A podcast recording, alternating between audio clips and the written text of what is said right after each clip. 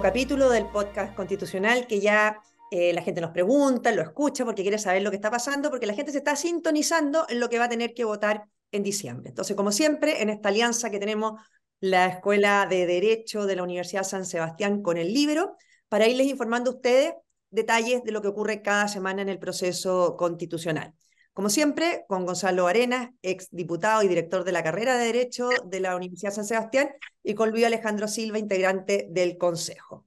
Eh, quiero partir porque hoy día supimos de una encuesta de Black and White que dice que el apruebo al texto ha crecido considerablemente y estaría ya llegando a 47%. Eh, Cuando uno ve eso, y si le cree a las encuestas, en realidad, si eso estuviera pasando y fuera una tendencia, claramente eh, lo que ha hecho el Consejo de ir generando y creando y estableciendo normas que tienen más apoyo ciudadano, estaría por así decirlo, revirtiendo lo que era este rechazo permanente al resultado eh, final. Em, a mi juicio, el texto que salió ahora del Consejo Constitucional y que vuelve a la Comisión de los Expertos es muchísimo mejor que el borrador de los expertos y en muchos aspectos también este texto es mejor que eh, la Constitución actual. Por mí, que los expertos no toquen el texto, porque claramente que el borrador que habían hecho ellos no tenía la adhesión ciudadana que estaría generando eh, ciertas normas que se incorporaron en el Consejo. O sea, de eso y de otras cosas vamos a hablar durante este, este podcast. Ahora, hace sentido, porque no es cierto que la etapa del Consejo son consejeros elegidos por la ciudadanía, tienen mucho más esa percepción de lo que la gente quiere en una constitución que sea hija de su tiempo, versus un Consejo que eran personas designadas por los partidos eh, políticos. Por lo tanto, creo yo, y esa es mi humilde opinión, que el Consejo ha corregido muchos de los errores del borrador que recibieron y además le ha incorporado ciertas normas que pueden girar con dificultad, porque obviamente se parte contra, ¿no es cierto? La gente estaba rechazando este proceso, pero que podrían ir girando hacia una mayor aprobación hacia eh, el plebiscito de diciembre. Por eso, si esto es así y el Consejo y el texto del Consejo está teniendo este apoyo, este apoyo que los expertos ojalá no tocaran este texto, pero eso es difícil. Luis Alejandro, te quiero preguntar para partir con ciertas normas que ustedes incorporaron y que tienen aprobación ciudadana y, em, y si van a tener la fuerza para mantenerlas, porque entre, esas normas está la reducción del número parlamentario, está la garantización de la propiedad de los fondos de pensiones, está la libertad en materia de elección de salud, está el fortalecimiento de libertad de enseñanza, un Estado más moderno, ciertas normas en materia de seguridad, de inmigración, exención de contribuciones. ¿Qué se está conversando hacia adelante? ¿Van a mantener estas normas los expertos o estas normas que tienen apoyo ciudadano, ¿tienen ustedes la fuerza para mantenerlas y reponerlas en el caso que los expertos las saquen? La fuerza obviamente está, aunque hay que recordar que la bancada republicana son, son 22 votos. Eh, en, en, la etapa que viene, desde la, desde la perspectiva del, del, Consejo Constitucional, recordemos que hay una regla que dice que las observaciones de los expertos se aprueban por tres quintos, pero se rechazan por dos tercios. En, términos de números, son 30 votos para aprobar, 33 para rechazar. Si tú no alcanzas el quórum para rechazar, que son exactamente el número de votos de la bancada de derecha, es decir, que se, basta que se desmarque uno para que tú ya no puedas rechazar eh, la, la, observación y tengas que ir a comisión mixta. Entonces, la fuerza es relativa. Y después lo segundo es que va a depender mucho, Marcela, de cómo la izquierda plantee el marco de negociación. Eh, recordemos que en, la, etapa que, tuvimos para negociar antes de entrar a la votación por comisiones, la izquierda planteó eh, la negociación en unos términos que la hicieron inviable, completamente inviable. Y, ese riesgo creo que, que, está presente hoy día también. ¿no? Eh, yo, puedo imaginar buenas razones tácticas. Eh, hay que recordar que esta es una. Eh, la izquierda hoy día representa varias sensibilidades del arco político de izquierda. con razón podemos hablar de las izquierdas, pero sin embargo han decidido actuar por unanimidad, lo cual también hace muy incierto, y, y de hecho tengo una gran curiosidad, si se quiere, en eh, cómo vayan a plantear la negociación. Porque uno podría imaginar, ¿no es cierto?, muchas hipótesis, pero, pero por ponerse en, las dos, en los dos polos para, para ver el arco, ¿no? uno podría decir, mira, la izquierda no va a hacer observaciones de ningún tipo. Si ellos decidieron desembarcarse de este proceso y no va a haber observaciones eh, porque quieren, desde su lógica, que este, mm, que este proyecto naufrague con el peso que le han echado encima las derechas. Y no hay observaciones. es un escenario posible, porque recordemos, esto también es importante, es procedimental, pero tú sabes, y Gonzalo también, que es tremendamente determinante en este tipo de procesos, que es que cualquier observación que los expertos le hagan al texto eh, para que sea votado en el Pleno requiere de tres quintos, que en términos numéricos son 14 votos. Y recordemos que la izquierda tiene 12, la derecha tiene 12. ¿no? Por lo tanto, hay un desafío para los mismos expertos de encontrar sus puntos de acuerdo que siempre van a, requerir votos del otro lado. ¿no? Em, y dicho eso, ya, ya, perdí, el hilo, ya perdí el hilo, Marcela, no, pregúntale a No, pero está bien, está bien porque era aclarar un poco cómo son los términos de, negociación. Una duda que me queda con el quórum, porque siempre se dice que la bancada republicana tiene votos suficientes para vetar normas. Eso es después entonces, ¿no? Claro, después de un voto. ¿no? No, no, hoy día tenemos los 30, la, derecha tiene los 33 votos para rechazar, pero basta uno para que tengáis, no, no, no llegues al quórum requerido para evitar la mixta. Pero después de la mixta, las propuestas de solución que la mixta haga al Pleno, esas son por tres quintos. Y ahí son tres quintos siempre, es decir, tres quintos para, para aprobar o rechazar, o dos, dos, dos quintos para rechazar, y lo mismo en esa votación final de la del 6 de noviembre, en principio, que, en la que se vota de una sola vez el texto completo, también son, son tres quintos. Pero en esta etapa, dos tercios para rechazar. Perfecto. Eh, Gonzalo, a mí una de las cosas que uno ha visto ahora que, que, que, me parece bien, bien absurda, ¿no es cierto? El Partido Socialista votó a favor del texto de la convención. O sea, ese texto les gustaba lo promovieron, lo defendieron, un texto que eliminaba el Senado, un texto completamente refundacional, que no creía en la igualdad de la ley, eh, que debilitaba la democracia. O sea, ese es el Partido Socialista hoy día. Entonces, hacer esfuerzos de licuar, por así decirlo, diluir este proyecto para tratar de tener el beneplácito de ese Partido Socialista parece bastante absurdo porque puede terminarse en un texto completamente deslucido y que al final el Partido Socialista va a llamar a votar en contra de todas maneras. O sea, yo no puedo creer que el Partido Socialista pueda estar de acuerdo al mismo tiempo con el texto de la convención y al mismo tiempo con el texto que salga de este, de este proceso. ¿Cómo lo ves? Bueno, primero hay que decir que el, el, texto de la comisión de expertos que salió era un texto, y lo voy a decir en una sola palabra, mediocre.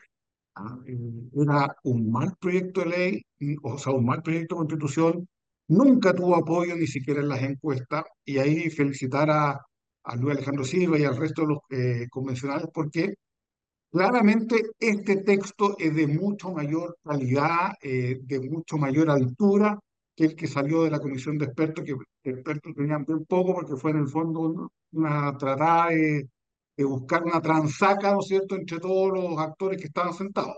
Entonces yo creo que hay un avance importante con este proyecto eh, constitucional y en ese sentido eh, yo creo que el Partido Socialista tiene muy poco espacio para rechazarlo, pero lo va a rechazar igual. Sea, aquí hay una cuestión, no importa el texto, aquí importa la unidad de la izquierda, siempre es lo que más ha importado. De hecho, no gustándoles el proyecto anterior, votaron a favor solamente por mantener la unidad de la izquierda, ¿ah? eh, pero estuvieron a punto de bajarse, o sea, lo único que querían era bajarse y lo hicieron igual, y hoy día no van a hacer igual porque para la izquierda siempre primero está la ideología y después está, ¿no es cierto?, lo que sea bueno o malo para el país, porque parten de, la base que es su ideología, como tiene una visión moralista de la política, parte de la base que eh, son la bondad y por lo tanto de ahí se construye. Entonces, eh, en ese sentido, el Partido Socialista va a votar en contra y yo creo que los expertos no pueden cometer el mismo error que cometieron la primera vez, tratando de que todos puedan estar a favor de un texto porque eso no existe. ¿ah? Eh, el proyecto que logró el consenso de casi todos los expertos lo fue porque fue un texto fue un texto que no solucionaba nada, fue un texto, ¿no es cierto?, que en el fondo nos iba a someter en, una especie de pantano al cual no íbamos a llegar a ningún lado. Entonces, eh, yo creo que hayan aprendido esa lección y no traten de imponer consensos que solamente se viven dentro de la comisión de expertos. Ah, porque yo me imagino que conversarán mucho entre ellos, muchos habrán hecho amigos, etcétera, pero ese microclima no refleja lo que son hoy día las mayorías, las alianzas, las convicciones de gran parte de la población, así que yo creo que eh, deberían pasar a un segundo plano lo que podría opinar los expertos o no, porque yo creo que el texto hoy día no lo leyó tan en detalle, pero lo que pude, lo que alcancé a leer es un buen texto constitucional, eh, mata muchos de los mitos que se dijeron que poco menos que una constitución de derecha, etcétera. No lo es, es una buena constitución que contiene todo lo que hemos aprendido en nuestra tradición constitucional y también las nuevas demandas que han surgido a partir del 2019. Estoy totalmente de acuerdo contigo y lo hemos hablado acá, ¿no es cierto? Ese riesgo de que de esa foto de los expertos, todos, ¿no es cierto?, eh, que puedan ser abrazados, celebrando entre ellos un, un, acuerdo que no dice relación con lo que vive el país. ¿ah? Hoy día un, una unanimidad, por así decirlo, los partidos políticos o de las personas designadas por los partidos en esa comisión no garantiza para nada que la gente esté de acuerdo con ese, con ese texto. Yo estoy de acuerdo que es un buen texto el que salió del Consejo hoy día, eh, pero hay riesgo de que pequeños, que no son tan pequeños, cambios, eh, lo transformen de vuelta en un mal texto. Y ahí, Luis Alejandro, por ejemplo, algo dijo Gonzalo, les quiero preguntar a los dos, ¿no es cierto? Que vuelva esto del texto habilitante, o sea, de aquellas normas en las que no hay consenso, no se consagren en la Constitución y queden entregadas a la ley. Em, por ejemplo, en materia de libre elección, en materia de salud, eh, propiedad de fondos de pensiones, eh, bueno, el mismo tema de, la, de, la, de, las contribuciones, ¿no es cierto? Que es un tema que ha sido muy popular incorporarlo, pero que algunos quieren que no esté en la, en la Constitución. O sea, que volvamos a tener este, este discurso de lo habilitante, es decir, a ver, no hay acuerdo, dejémoslo para el Congreso. Y eso claramente chutea la pelota o, como dijo Gonzalo, termina haciéndose un texto que no soluciona eh, ningún problema. ¿Cómo ves eso tú, Luis Alejandro? Mira, tanto ese escenario como cualquier otro que quepa imaginar no puede ignorar un factor que hace que esta etapa del comité de expertos sea muy diferente a la primera etapa del comité de expertos cuando los consejeros constitucionales no existíamos. Y la gran diferencia es que cualquier cosa que los expertos hagan no puede ignorar el hecho de que va a llegar a un órgano, el Consejo Constitucional, compuesto por una mayoría de derecha, con 33 votos, ¿no? desde Bópoli al Partido Republicano. Esa circunstancia es determinante en la conversación de los expertos. Ellos no pueden ignorar el factor. Y de hecho, me consta en conversaciones informales con expertos de uno y otro lado que lo tienen muy presente. Porque, dicho así, muy en fácil, pueden terminar en una pérdida de tiempo. Es decir, pues, si, si ellos eh, eh, eh en, en, un laboratorio, ¿no es cierto?, eh, diseñaran sus observaciones prescindiendo absolutamente de la composición política del órgano al que están enviando esas proposiciones, bueno, puede que vean rechazadas todas y cada una de ellas, ¿no? Lo cual obviamente no los dejaría bien, creo que no sería sano para el proceso, etcétera. De hecho, sí, dime Marcelo. No, dale, dale, termina, sí. De hecho, ellos reciben el, el, eh, el informe mañana, mañana sábado. Mañana sábado se inicia el plazo en el que ellos deben formular sus observaciones. Son cinco días, el jueves tienen que entregarla, el lunes de la próxima semana, el lunes 16, perdón, eh, el Consejo tiene que votar en un solo día esas observaciones. Todo este periodo de tiempo eh, eh, nos la vamos a jugar y me consta que la voluntad por parte de los expertos también está, porque haya un diálogo muy fluido ¿no? entre los expertos y los consejeros, de todas las bancadas, por supuesto. Precisamente porque las observaciones van a llegar al Consejo y tienen que tener en cuenta la configuración para, para, para, para guardar esperanza de que se aprueben. Perfecto, o sea, eso, eso es verdad, o sea, que es un proceso distinto al que, al que tuvieron antes. Gonzalo, hay ciertas normas que uno ya ve que están como entregadas, y a lo mejor me equivoco, porque mm, se discuten, ¿no es cierto?, públicamente, pero que son dañinas. Eh, por ejemplo, la paridad de salida, ¿no es cierto? Los expertos habían planteado esta norma transitoria de paridad de salida en el Congreso, en que básicamente es corregir después de la elección para que haya el mismo número de hombres y mujeres. O sea, es meterle la mano a la urna para corregir que haya un empate eh, en, el, en, la integración del, del, Congreso. El Consejo eliminó esa norma, pero siempre se habla, lo que uno lee, ¿no es cierto?, que, que como que sería una norma entregable. A mí me parece bastante grave entregarla porque, porque hay un principio atrás, que es la igualdad ante la ley, la igualdad en el voto, además de decir que ninguna democracia en el mundo tiene una norma de ese estilo. Y por otro lado, que todo lo transitorio queda permanente. ¿Cómo ves tú esa, mm, esa norma? Sí, bueno, esa norma claramente no es compatible con una democracia liberal, en donde cada persona vale lo mismo y vale por sus méritos y por lo que hace, independiente eh, de qué categoría o de qué, a qué grupo pertenece. Entonces, yo creo que el Consejo hizo bien. Eh, y yo creo que el, el comité de expertos tiene que entender que todas esas transacciones que hicieron, entre ellas esta, durante la primera reacción, pudo haber tenido sentido cuando pensaban que aquí se tenía que buscar un equilibrio importante porque no se iba a dar ninguna gran mayoría de ningún lado u, otro. Eh, y yo creo que hoy día, como bien dice Luis Alejandro, no pueden obviar el dato de que se conformó una mayoría potente que estableció un texto que no es un texto partidista ni, ni de derecha ni, ni pasar máquinas, sino que es un texto razonable, no, no pueden dejar de, de ver eso, ¿ah? porque como tú mismo decías, que aparezcan hoy día con todos con las manos arriba diciendo esta es la propuesta de la unidad, eso es simplemente falsear la realidad. ¿ah? Eh, creer que ellos representan algo más allá que los partidos políticos, que ellos lo único que representan ahí son las directivas de los partidos políticos, ni siquiera a todos los partidos, ah, o sea, representan cada uno a cuatro personas. Entonces, eh, ese, ese, punto yo creo que tienen que tenerlo en cuenta. Eh, y estos logros que consiguió, que, que consiguió la, la centro derecha en general en el, en el Consejo Constitucional se tienen que mantener, porque nada nada de lo que pueda acordar el comité de expertos va a hacer que la izquierda o alguien de la izquierda vote a favor de este, este texto constitucional. Entonces, eso es un tema fundamental que hay que tener en cuenta. Eso es clave, no ceder con esa, con esa ingenuidad, sino que con, con un sentido estratégico y, de, y, manteniendo los principios de una democracia liberal. Ahora, hemos celebrado harto el trabajo que hizo el, Consejo Constitucional, pero hay una norma que a mí me parece bastante mal que la hayan mantenido y quisiera eh, preguntarte, Luis Alejandro, cuáles fueron las razones y después preguntarle a Gonzalo la opinión, es mantener en el texto este mecanismo de reemplazo de la, de la Constitución.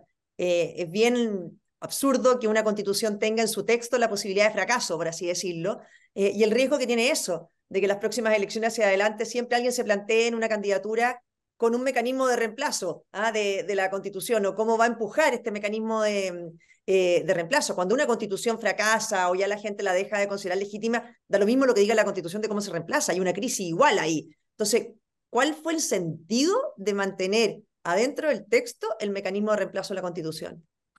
Mira, la razón que primó finalmente fue enervar a través de, este, de la incorporación, reincorporación de esta, de esta norma que en comisiones había sido rechazada, esto hay que decirlo, ¿no? Se, se recuperó eh, en el Pleno fue enervar desde el texto la posibilidad de que en un nuevo escenario como el que nos ha llevado a donde estamos, eh, no haya un curso de acción.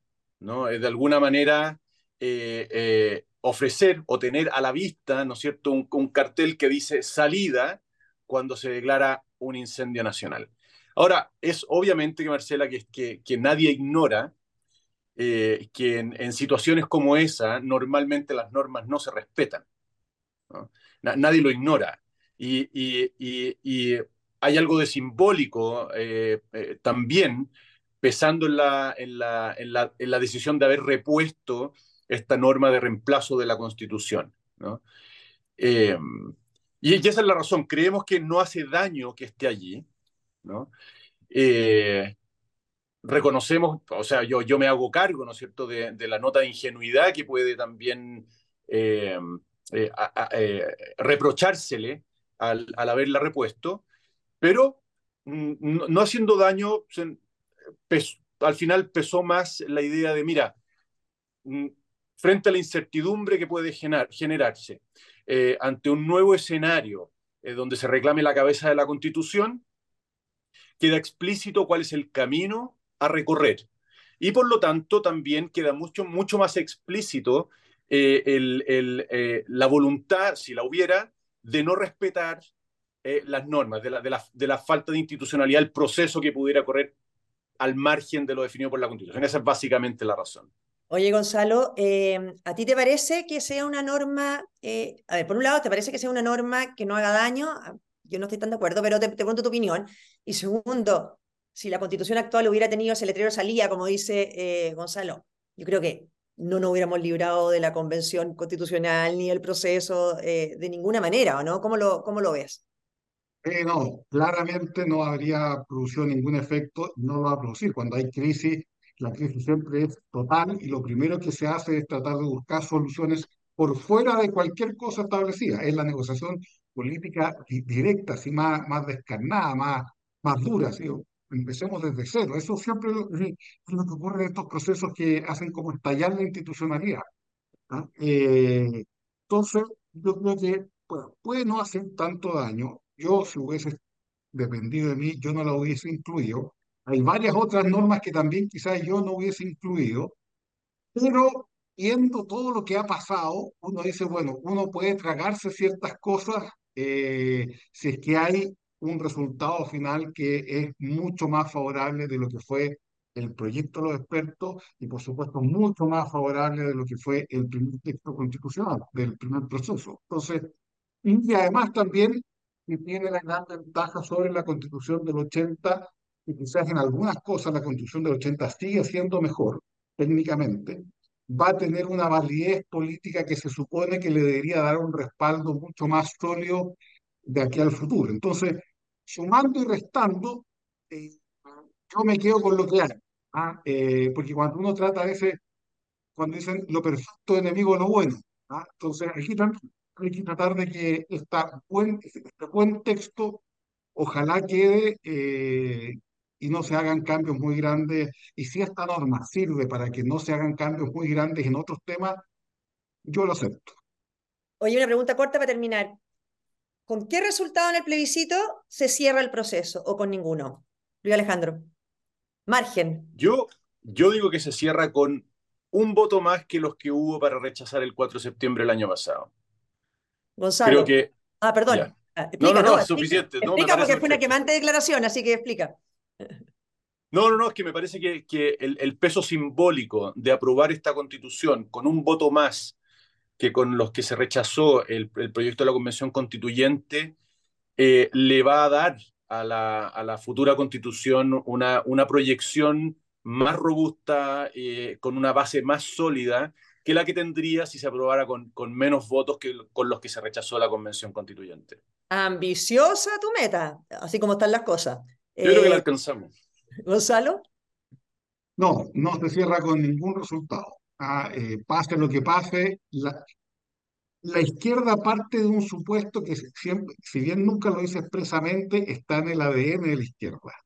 Las mayorías se equivocan y se equivocan porque están alienadas por un sistema capitalista y neoliberal que los tiene esclavizados sin saberlo. Y por lo tanto, la vanguardia revolucionaria de la izquierda son los iluminados que van a hacer que la gente despierte y para eso hay que forzarla. Eso siempre ha sido desde Marx hasta ahora uno de los pilares de la izquierda. Por lo tanto, esto simplemente va a ser una mayoría circunstancial a eh, un aprovechamiento político de una situación de emergencia y que poco menos que esto metieron el, la mano al canasto y se robaron una mayoría constitucional, ¿no es cierto?, sin que nos diéramos cuenta las grandes mayorías del error que estábamos cometiendo. Así que la izquierda jamás se ha movido por lo que son convicciones democráticas cuando no les favorece. Así que lo van a hacer igual y este proceso va a seguir abierto. Lo que hay que hacer es tratar de que las personas que sí creen en la democracia se unan y no vean esta constitución como algo que solo representa un sector político, sino que algo que da estabilidad al país. Bueno, con eso estamos listos con el cierre, encuentro yo. Así es que muchas gracias por acompañarnos en este, en este podcast. Gracias, Gonzalo, y gracias, Luis Alejandro.